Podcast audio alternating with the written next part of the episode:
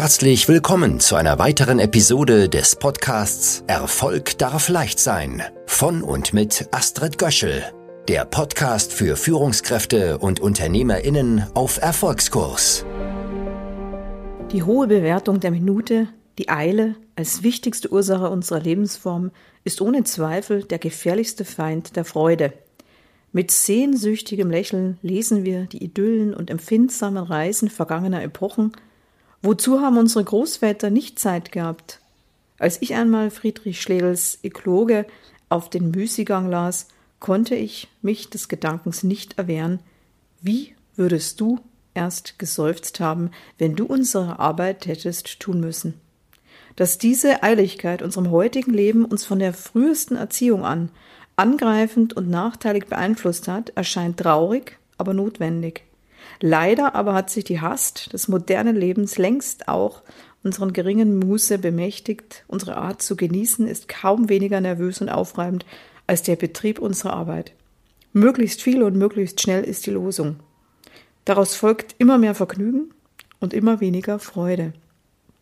Tja, das Problem ist schnell erkannt, doch wie wird es gebannt? Diese Zeilen sind von Hermann Hesse und Hermann Hesse ist dieses, diese Aussagen habe ich bereits als Schülerin gelesen und ich hatte den Vorteil, einen Mentor zu haben. Das war damals mein deutscher Geschichtslehrer, der meine Lust und meine Freude, das praktisch auszuprobieren, den eigenen Weg zu gehen, Verantwortung zu übernehmen und so, wie Hermann Hesse in seinem Entwicklungsroman die Dinge anpackt, wie man das ins praktische Leben umsetzt. Der Preis ist hoch. Denn der Preis, und das sagte mir auch mein Vertrauenslehrer, heißt, dass ich mich frei schwimme von dem, was die Masse macht und dass ich eine bewusste Entscheidung treffe. Und mit ihm an meiner Seite für den Start in diese, wie ich es nenne, freudvolle Bildungsreise, die natürlich auch Risiken birgt und Angst macht am Anfang, da konnte ich mir das vorstellen, weil er ja am Anfang mich begleitete. Und mit Begleiten, das ist ganz anders als das, was heute viele mit Begleitung sehen. Da wurden einem nicht Tipps und äh, Tipps und, und, und Lautstärke an den, an, den, an den Kopf geworfen. Nein. Es war eher so, dass es eher das Gefühl war, es ist hier jemand wohlwollend an deiner Seite, der immer dann wie ein guter Freund da ist, wenn wirklich dringliche Fragen sind, und das sind meistens Fragen, wenn man jung ist, die einfach mit Ängsten zu tun haben, die, bei denen wir immer am Überlegen sind, halte ich das wirklich aus, einige Schritte komplett allein und isoliert zu gehen und wirklich von der Masse weg hin zu einem eigenen selbstbestimmten Lebensansatz. Und da jemand an der Seite zu haben, der einen immer äh, zum einen unterstützt, der einem aber auch zur richtigen Zeit die richtige Literatur hinlegt oder das kann mal ein Zitat, ein Impuls sein oder eine konkrete Lösung an die Hand gibt, wie man jetzt wieder weitermacht, wenn man das Gefühl hat, dass man hier alleine unterwegs ist oder es nicht aushält, die Anerkennung von der Gruppe zu bekommen. Äh, das ist dann ein wunderbarer Weg, den ich schon sehr früh als junger Mensch, das ging mit im Alter von, ich war 17 Jahre, zwischen 16 und 17 Jahre ging das schon los, wo ich diese Unterstützung erfahren durfte. Und ich habe damit gemerkt, dass Zuversicht halten und Zuversicht gewinnen und echtes Selbstbewusstsein in die eigenen Stärken zu entwickeln, weniger mit Modellwissen zu tun hat, sondern vor allem mit dem Wissen, dass man einen Vertrauten an der Seite hat, der bereits mehr Erfahrung hat und der die Bereitschaft mitbringt, dem anderen zu ermutigen und der einem auch das Signal sendet, immer dann da zu sein, wenn man ihn braucht. Und so kommt es eben, dass ich diesen Weg bewusst, also erstmal bewusst die Entscheidung getroffen habe, das zu tun und dann auch mich bewusst entschieden habe gegen ein Studium, das äh, mir das Leben sehr bequem gemacht hätte, ein, ein Studium in Deutschland, das dann wirklich einmal angestrengt und dann nie wieder sich anstrengen müssen bereithält. Das sind die typischen Studiengänge wie zum Beispiel Medizin. Man macht Medizin, setzt einen Doktortitel dran und dann kann man sicher sein, egal was man sagt, äh, es, es ist so, es wird man muss sich da nicht mehr groß anstrengen, denn in unserer Gesellschaft gilt, wer einmal bewiesen hat, dass er einen Doktortitel hat, ja, dem glaubt man vieles. Der wird eingeladen in Talkshows heutzutage, der wird eingeladen, wenn es um Dialoge geht. Der kann immer sicher sein, dass er immer gleich oben einsteigen kann, wenn er sich als als Redner oder als, ähm, als, als Mensch weiterentwickeln will. Und natürlich hat man dann auch die passenden Kontakte. Das heißt, das ist dann alles ein Leben, das ist durchaus sehr bequem. Ich wusste aber, dass ich lieber interessengeleitet unterwegs bin und die Freude als Motor halten will. Denn das war auch das, was mich immer schon auszeichnete aus meinem Naturell heraus. Was mir aber klar war, dass ich hier auch diese Freude und Begeisterung, dass die auch noch ein bisschen Zügelung braucht, Fokus braucht. Und ich wollte halt auch immer ein Leben haben, das in Balance gelingt.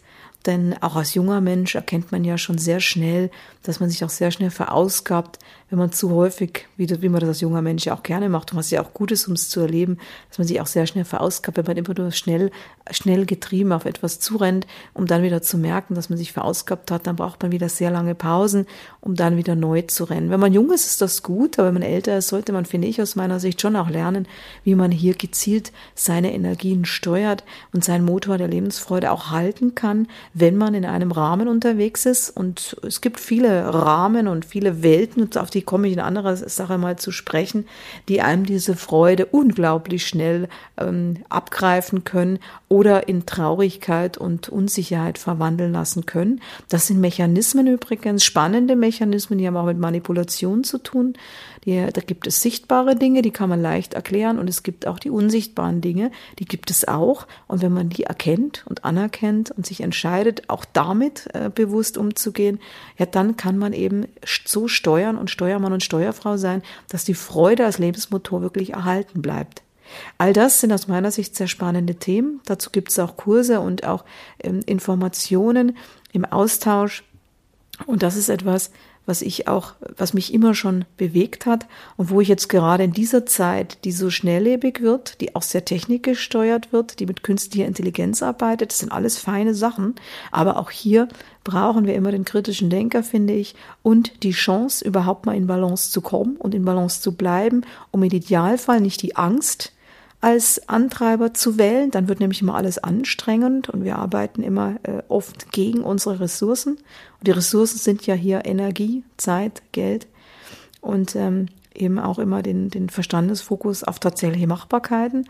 Und dann wird es schnell anstrengend wenn Erfolg leicht sein kann und leicht sein darf und leicht sein soll, dann finde ich es immer wieder wichtig, deutlich zu machen, dass der Motor die Freude ist, dass wir, wie schaffen wir das Ganze, dass wir hier erstmal uns äh, eine Entscheidung herbeiführen, dass wir in der Freude unterwegs sein wollen, dass wir uns dann aber auch freischwimmen von dem, was die Masse macht, und dass wir dann wirklich unseren, unsere Weichen auf Erfolg stellen oder mit Hilfe eines Mentors, eines Coaches und mit Hilfe einer Gruppe, die das Gleiche vorhat, dann uns auch unabhängig machen.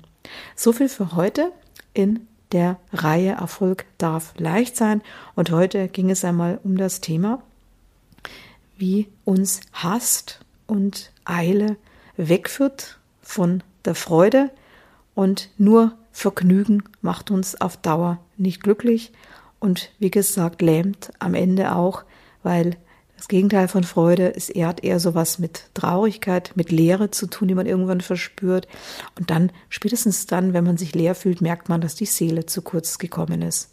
Und die Seele, das hat eben mit den Emotionen zu tun, unter anderem eben auch mit der Freude und der, der, der dem Motor, des Angetriebensein von dem, was uns wirklich interessiert, begeistert und dann auch aus dem da können wir dann auch aus dem schöpfen, was uns tatsächlich innerlich ausmacht. Dass das aber ein Weg ist, das wollte ich heute eben auch mal deutlich machen. Das fällt nicht vom Himmel. Da helfen uns auch nicht tausend und eins Managementsprüche oder Tageskalendersprüche, sondern da muss man dann tatsächlich mal einen mentalen Buchsenstopp einlegen, darüber nachdenken, was der Unterschied zwischen Vergnügen und Freude ist und auf welchen Pfad man dann hier wandern möchte.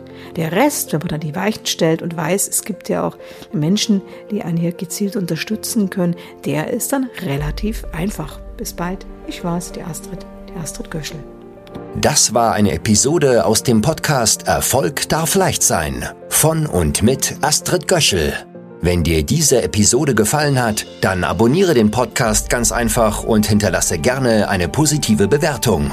Warst du schon auf unserer Website? Auf astridgöschel.com findest du weitere spannende Inhalte und hilfreiche Ressourcen für deinen Erfolg. Wir freuen uns, wenn du uns weiterempfiehlst. Bis zum nächsten Mal, wenn es wieder heißt, Erfolg darf leicht sein.